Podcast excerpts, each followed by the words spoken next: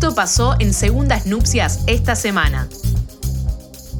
Aquí estamos de vuelta. La gente hace cosas. La gente hace cosas y para contarnos acerca de las cosas que hace Laura Pereira Bausá, aquí, piloto de avión. Bienvenida. Bien, buenas tardes. Muchas gracias a ustedes por la invitación. Para mí es un placer venir a compartir un ratito y contarles un poco de, de lo que hago en mi día a día. Bueno, ella es técnica ae- aeroportuaria, empezó a estudiar eh, para piloto a los 17 años, o sea, es hermoso eso, porque yo a los 17 años eh, no me imagino pensar en volar, me parece ya algo que te quiero preguntar. Eh, ahora está estudiando para rendir la licencia de piloto comercial y hay un dato, hay un dato que hay que decirlo, es tucumana. Así que acá, de a poquito, voy equilibrando la paridad norteña Laura, en este ¿tenés, las lado. tenés las manos grandes? ¿Sentís que tenés las Justo manos escuchaba grandes? hace ratito y no, yo no, No, soy claro, ¿No No, no, no. tucumana de mano grande? Eh, Escuchando me Claro. miré las manos y dije, me parece Está que no soy de esa camada. Está bien. ¿Y fanática de la milanesa como yo o sí, no? ¿Sí? sándwich de milanesa a morir. Bien, bien, bien. Inherente a la tucumanidad. Inherente a la tucumanidad. Bien. ¿Y son lo peor los sándwiches de milanesa porteños? ¿O probaste Sí, alguno no me digno? Te lo pregunto bien igual, ¿eh? Sin, eh, objetivamente, sin, sin sesgo eh, comunicacional te lo pregunto. ¿Son buenos los... A veces te van a La matar. verdad- eh. La verdad es que prefiero cocinarlos yo en Ahí casa va. Y Bien. cuando salgo a comer sí Y pido cuando otra los haces, lo haces con la técnica tucumana, ese doblar la milanesa al medio. Sí, completo. claro. Pero Una de igual manera, Así, pa, de igual manera me parece el pan que es la diferencia, más allá Eh, de la sí. milanesa. Yo te voy a decir una cosa, y ahora vamos a la nota. pero, Sí, sí, o sea, ah, Es un inevitable un hablar de la tema que hay que milanesa. hablar, eh, son los sándwiches de milanesa. Yo soy fanático del sándwich de milanesa Acá nos, cada vez que termina este programa nos agarramos Nos a las que- piñas por sándwich de milanesa. Sí, sí, sí. Eh, tendríamos que conseguir una, alguien que haga sándwich de milanesa, nos trae un pan, nosotros lo nombramos, sí, etc. sí. no, esto te iba a decir. Que el sándwich, yo comí un- uno de los mejores sándwiches de milanesa acá, en Buenos Aires, lo comí en La Farola. Mira, yo No lo probé. probé. No lo probé. bueno, yo yo, tampoco. les diría que eh, yo, sí, La bueno, ok, ok. Yo la Comple- verdad que completo, ¿eh? Me, completo, me gusta comer mucho, así que cuando salgo a comer pido algo que sé que me va a gustar seguro, así que no Claro, me arriesgo. no te arriesgas. Voy a lo seguro. Bueno, Bien, bien ahí. A, a mí me sorprendió muchísimo, ¿eh? Muchísimo el sándwich de la farola. Bien. Muchísimo. Me lo pedí así como, bueno, ven un sándwich de milanesa, yo qué sé. Habrá Y- que probarlo. Y vino y dije, ¿qué es esto, por favor? Excelente. Una locura total.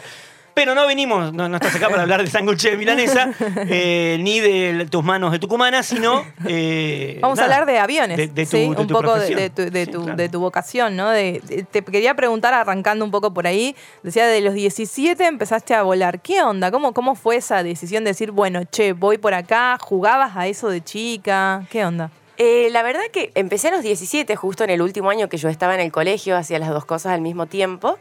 Eh, volaba en el Aeroclub de Santiago del Estero en ese momento. Yo estaba en Tucumán, salía de clases, me iba a Santiago del Estero, hacía 200 kilómetros, volaba y volvía, así dos o tres veces a la semana. Respecto, desde chica siempre quise estudiar medicina. eh, por mi mamá, me gustaba un montón. Empecé con el tema de medicina, pero en su momento, por cuestiones de tiempo, tuve que decidir irme para un lado o irme para el otro. Así que bueno, acá estoy en este camino y mm, cuando terminé el colegio me vine a vivir acá a Buenos Aires, ya que acá siempre las oportunidades son mucho más grandes y más cuando son cosas específicas. Y tomé la decisión de salir del colegio, me vine a vivir acá con el apoyo de mis padres, claramente, ¿no? Este, y empecé esta carrera, la Tecnicatura en Gestión de Aviación Civil y Comercial. Soy de la primera promoción de esta carrera, del primer grupo de egresados, y actualmente me encuentro cursando lo que es la licenciatura en Gestión Aeroportuaria en la Universidad de Ceiza. Pero, es, es- perdóname, ¿esto implica volar los aviones? No, no, no, esto Ok, va ah. todo lo... Siempre a mí me preguntan, ¿de qué Claro, se tratan tus porque carreras? Por, por lo que estás diciendo, parece que no, por eso Claro, te que quizás hasta nosotros también nos surge esa duda porque somos nuevos, estamos experimentando nosotros también. Y nuestra carrera nos habilita todo lo que son trabajos adentro de un aeropuerto siempre y cuando sean en tierra. Claro. Hacemos, vemos todas las áreas que en general se dan en distintos tipos de pequeños cursos. Nosotros los hacemos de mm, manera universitaria y todos juntos en una sola cosa. Bien, y como, pero más allá de eso, vos volaste, o sea, hiciste toda la parte de la práctica y entiendo que esto es rarísimo porque lo sé por una nota que le hicieron una vez a Matías Salé, él era, eh, estudió un tiempo para piloto de avión y decía que tenía que acreditar una cantidad de horas para realmente poder volar. Era como, me imagino que, bueno, como las clases de manejo, ¿no? Un poco como una especie de práctica, pero en este caso una práctica muy supervisada. El tema de piloto, las licencias, nosotros no las conseguimos por años ni, ni horas sentadas estudiando. Son todas horas, de de- vuelo. horas de vuelo, sí. Exactamente. Tengo, tengo un amigo que le mandamos un saludo a Juancito, que eh, está como muy obsesionado hace muchos años con ser, con ser piloto, quiere ser piloto. Y hace poco se mandó, empezó a hacer ahí unas prácticas con una avioneta, yo qué sé, se anotó para hacer el curso y él tiene un, un nivel de daltonismo muy, muy, muy leve y lo bocharon y no puede. Claro, Ah, y bueno. se quería matar es- porque- Son muy estrictos en Sí. cuanto a los exámenes psicofísicos. Y el Eh, tema es que, él, o sea, nada, uno sabe qué perilla, cada, cada- cuál es cada perilla y todo. Bueno, ahí vamos, ahí Pero- vamos. O claro, sea, el tema eso, por ahí por- del, dasto- del daltonismo, al distinguir los colores, nosotros usamos muchos instrumentos que distinguimos muchas velocidades o límites Claro. con colores. Entonces, y pero de última no te puede viene- servir si vos sabes que, por ejemplo, si vos ponele que el verde lo ves como marrón, ¿no? Ni idea, ¿no? Pero ponele que el verde lo ves como marrón. Ya sabes que el marrón es el verde. Pero dale, Entonces- estás, estás llevando a gente en el aire. Bueno. no. ¿Vos te, subirías, ¿Vos te subirías con alguien que está viendo de esa forma como vos recién me lo Justamente él explicás? no, él no, yo sí me subo. No, yo me subo, digo, bueno, más No lo sí. sabrías nunca. ¿Qué te va- vos vas a subir al avión y te va a decir, ok, la azafata que te recibe, subí la escalerita, píntese qué tal, buenas tardes, ¿cómo te va? ¿Sabes que el piloto, El piloto tiene daltonismo. ¿Estás seguro que quiere viajar en Claro, nuestro vuelo? no, no te van a decir eso. No te van a No, decir no, eso. bueno, el tema de mm, el psicofísico, muchas veces hay casos así, de acuerdo al grado que se tenga de daltonismo, uno puede hacer hasta ciertas licencias y con limitaciones. Creo que Es él decir, iba a apelar el fallo. Claro, en realidad él puede pedir un comité Claro, de claro, aptitud y despensa Iba a hacer Ah. eso. donde se evalúa el caso y le pueden dar el psicofísico, que en este caso, en el caso para ser piloto privado es un psicofísico clase 2, que tiene un vencimiento cada tres años, y se le ponen limitaciones a la persona, es decir, que una vez rendida la licencia, por ejemplo, esta persona no puede llegar a volar solo, puede, tiene que volar siempre con un instructor, por ejemplo, es una de Claro. las cosas que se me ocurre Claro. que yo he escuchado Claro, a claro. gente, ¿no? Y vos, en eh, esto que esto que estás estudiando, ¿estudiaste, ¿estás estudiando? ¿Estudiaste? Eh, Eh, ¿estás- estudié estás esto, ahí? lo que estaba hablando era más o menos de Claro, la parte teórica y respecto a los vuelos, sí, yo empecé volando como contaba en el 2017 Sí. y mientras estaba estudiando mi carrera, al mismo tiempo seguí juntando mis horas para licencia de piloto privado acá en Morón. ¿Y qué sería el piloto privado? La licencia de piloto privado es una licencia que, para ser sincera, te enseñan a no matarte arriba del avión. Ajá. ¿Aprendes? Bueno. O sea, vos te subís al avión y lo primero que te enseñan son todas las situaciones graves. Claro. Cómo vas a resolverlo. Mirá. Y es una licencia la cual no te habilita a trabajar. Es Bien. solamente para operar aeronaves monomotores de hasta 5.700 kilos. La licencia para la cual yo ahora estoy completando mis horas es la de piloto comercial, que ahí uno ya puede realizar una actividad Claro. lucrativa, puede hacer lo que son habilitaciones eh, pero para aviones bimotor. vas a poder volar entonces. Sí, sí, al día de hoy yo estoy volando. Ah, es más, yo realicé mi primer vuelo sola allá por el año 2018. ¿Sola, sola? Sí, sí, en el año Bien. 2018 tenía 18 años. Santiago Ibáñez se llamaba mi instructor, se llama. Y un día estaba en el aeroclub, salimos a dar una vuelta, se bajó él, se hizo como el que estaba una rueda medio baja. Se hizo el tonto ahí y me dice, bueno, anda a dar una vuelta, volver. Claro. Yo tenía 18 Qué lindo años. que se da una vuelta y se un Estaba enloquecida. 18. Tenía Ah, 18 años. Me dice, salí a dar una vuelta, acá te espero. claro. Claro. Hay una pregunta, viste que- Bajé y todo el mundo esperando para tirar harina, Eh, huevos. Es un, Es un flash. ritual para, Claro. para el alumno que vuela solo, ¿no? Viste que cuando estabas allá afuera antes, yo decía, tengo una pregunta que, que se la haría ahora, pero lo voy a dejar para después. Justo ahora, mira, me da ratos. Em, yo soy como muy em, eh, obsesionado, estoy como muy obsesionado. En general, por la desde- vida. Desde de, de muy chico, con los ovnis, con los extraterrestres y todo eso. Uy, muy bueno, sí. Yo quiero saber si alguna vez ahí arriba viste algo. Que no puedas identificar. No te digo. atrás me adelantaron que podía que la pregunta podía venir Sí, por sí. ese lado. Ya me la adelantaron. Pero no, para serte sincera, Nunca en mi nada. caso yo no. No, no. Bien. Bien. Está bien. Bien. Bueno, chao, gracias. Nos vemos la Se próxima. terminó la conversación. Se terminó. No, pero yo por ahí te- me, me daba la sensación que eh, vos habías laburado también, me decías, de azafata, digamos, ¿no? Sí. Y me imagino que son como, es, es son... de- Son dos mundos distintos, aunque están en lo mismo. Justo hace poco vi el capítulo de Seinfeld donde él se sube al avión eh, y pasa todo el capítulo arriba del avión Ajá. y le pasan un montón de cosas en, en vínculo con, con la azafata y demás. Hay un Y- par de. No, en Seinfeld Ah. ahí tiene un par de. Tiene el de la zafata, que es cuando descubren el tema del perfume. Sí, es Eso ese. es una locura porque eso se remonta como a tres o cuatro temporadas antes. Sí, sí. con una idea que tiene Kramer, eh, ya sé, que, una idea que tiene Kramer de, mm, de un perfume Sí, de, sí, sí, de olor a mar. A lo que, a lo que iba... Pero hay otro en el que Seinfeld viaja en avión y el tipo que está al lado se le enferma y le da, eh, le deja el perro para que... eso, ese es el de las primeras temporadas. Claro, ese es de las primeras. No, a lo que iba es que eh, esta idea de que es un mundo chiquitito adentro, que es un pequeño mundo. Digo, o sea, es un. eh, y tienes una comunidad adentro, digo, dependiendo de las. No sé cuántas horas volaste, o eso quería que me contés, cuántas horas volaste como azafata. Y es un pequeño mundo, digo, ¿qué, qué, qué haces en el tiempo de. No sé, si querés ir al baño, si querés parar, si tienes una urgencia, eh, no sé, los estados de ánimo, las emociones, todo, todo está ahí arriba volando con vos, ¿no? Esa me sensación. Es un trabajo que la gente muchas veces dice que lindo estoy arriba de un avión, pero tiene muchas desventajas al mismo tiempo. El cuerpo sufre mucho los cambios de presión, eh, sobre todo nosotros las mujeres tenemos muchos riesgos eh, con nuestras piernas, eh, con el tema de la circulación. Mm, claro. El cuerpo se cansa, el cuerpo se hincha, el sueño. eh, no es lo mismo trabajar en un avión a 35 mil pies de altura que estar acá sirviendo un café, como la gente nos dice. Ustedes están para servir café. Claro. Y ciertamente... ¿Te dicen esas cosas? ¿En sí, serio? sí, sí. Bueno, te dicen eso. Este, pero bueno, la verdad que lo que ¿Y nosotros no lo menos tirás del apuntamos avión es cuando pasa eso? Decís, venga, señor, por acá. Lo- lo Ganas tiran. siempre sobraron. pero Porque no, asumimos que es un no, señor. es- asumimos es que es un señor el que dice eso. De todo. Hasta pequeños que vos decís, ¿será que los papás les enseñan esto? Mirá. No, de Claro. verdad me pasó y... Pero bueno, ya es algo como muy común para nosotros también escucharlo. Y las cuestiones, supongo que, perdón que te interrumpa, Sí. las cuestiones como más estéticas también, ¿no? Como estar siempre espléndidas. O sea, yo siempre vi a las zapatas, yo estoy desmayada. desde- no, no solo en los aviones, en general en la vida, digamos. Subís al desmayás. como- Sí, sí, me subo acá al subte y estoy desmayada. Están como, esa, como que hay un... una- presentismo una- impresionante, sí, Claro, sí. como que estar todo el tiempo, viste, como disponibles y prestas, ah, digamos, ¿cómo se lleva eso? Uno se acostumbra, tenemos que estar muy atentas por ahí, por ejemplo, con lo que es el tema del maquillaje, que ante un caso de, de tener un fuego nos tenemos que sacar el maquillaje porque tenemos máscaras para usar, las cuales este, tienen una reacción con eso.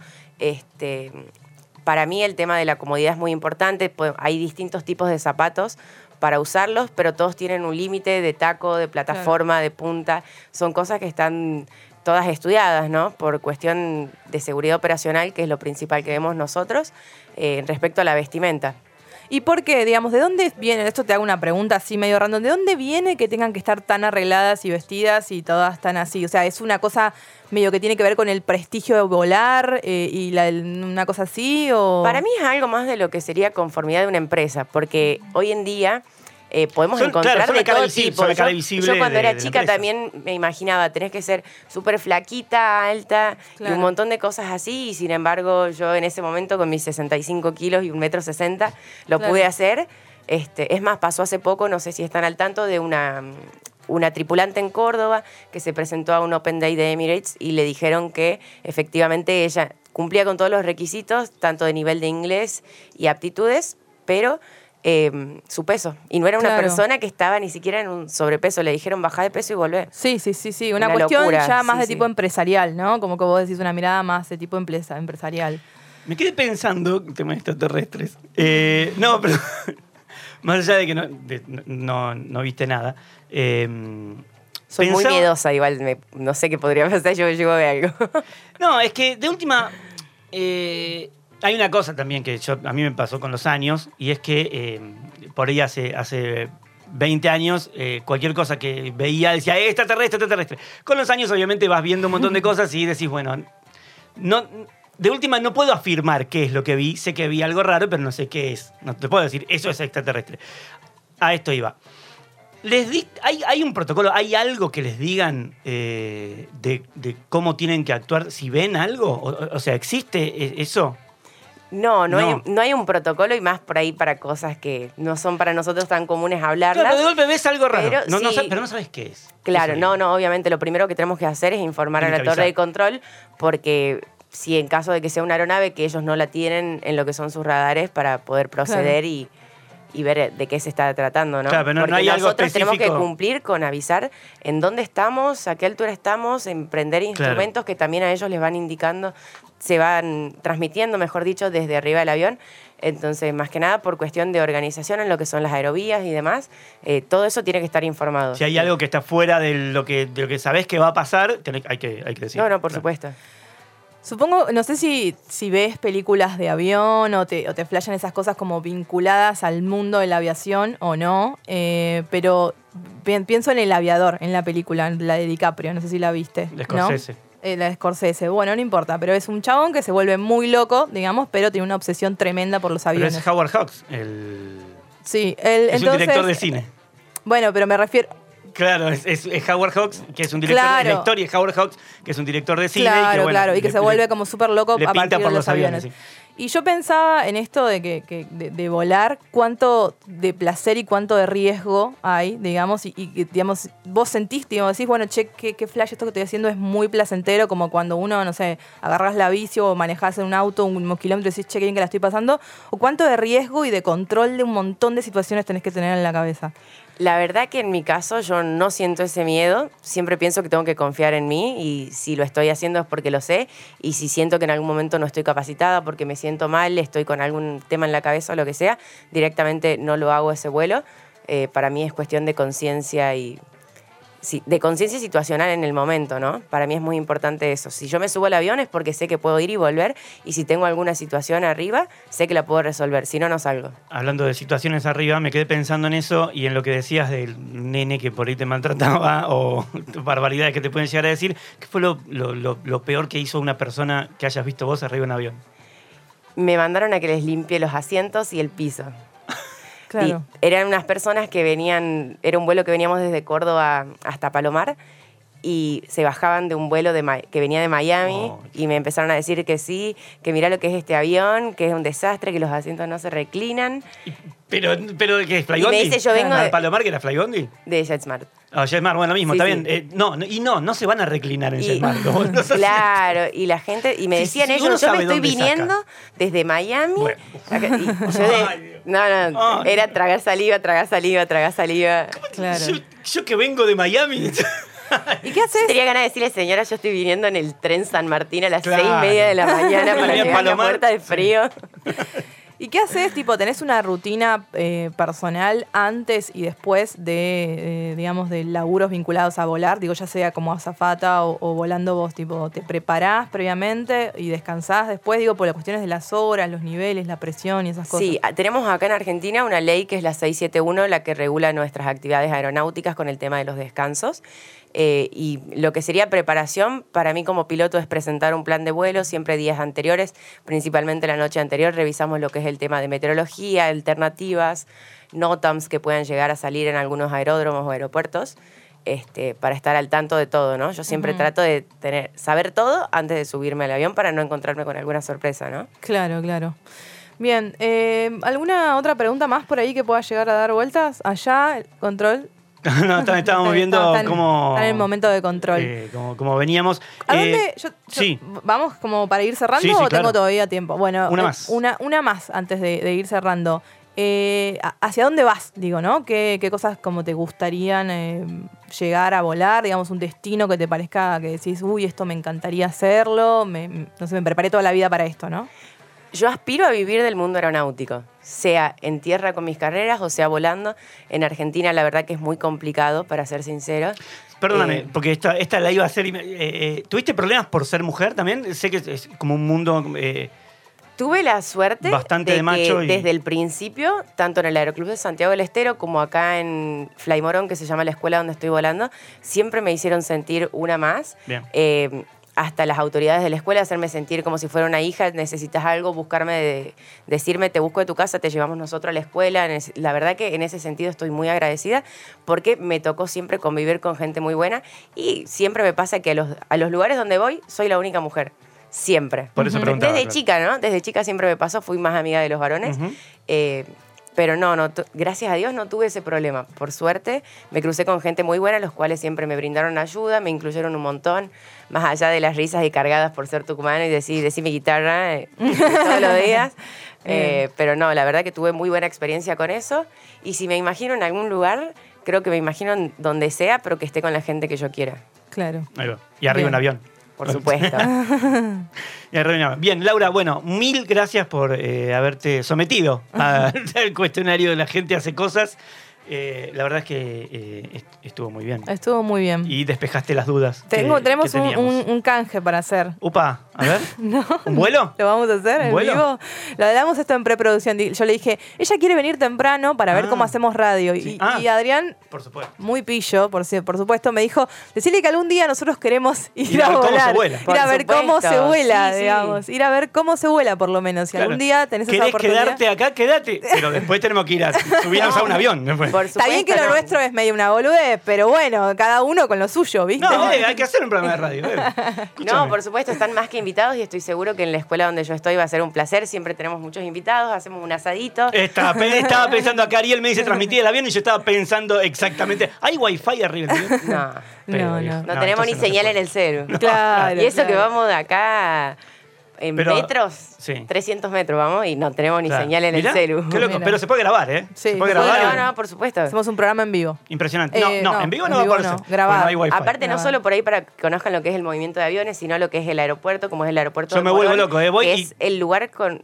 Tiene ahora, luego de la pandemia, ¿no? Hay alrededor de 20 escuelas de vuelo en el mismo lugar. Qué bueno. Claro. Es una locura, es muy grande a comparación de nosotros que venimos del interior, Sí. que estamos acostumbrados a encontrarnos por ahí con cosas más pequeñas. Eh, Buenísimo. La verdad que están súper invitados. Gracias, Laura. Joya, un dale, sí. placer. Mirá que, mirá que yo me lo estoy tomando en serio esto. ¿eh? O sea, nos, yo nos voy- esperamos cualquier sábado que quieran con un asado. Muy bien. Espectacular, hermoso, espectacular. Sí, sí, me encanta. Me encanta. Eh, van a tener que tener paciencia porque voy a preguntar muchas cosas. Oh. Estoy ahí, así que. Vos, este, vos te los aguantás a ellos. No, no, no, sí, yo voy y pregunto. Yo voy, sí, yo todas las preguntas eh, habidas y por haber las hago. Eh, bien, gracias, Laura. Escuchá Segundas Nupcias todos los viernes de 18 a 20 por Radio Colmena.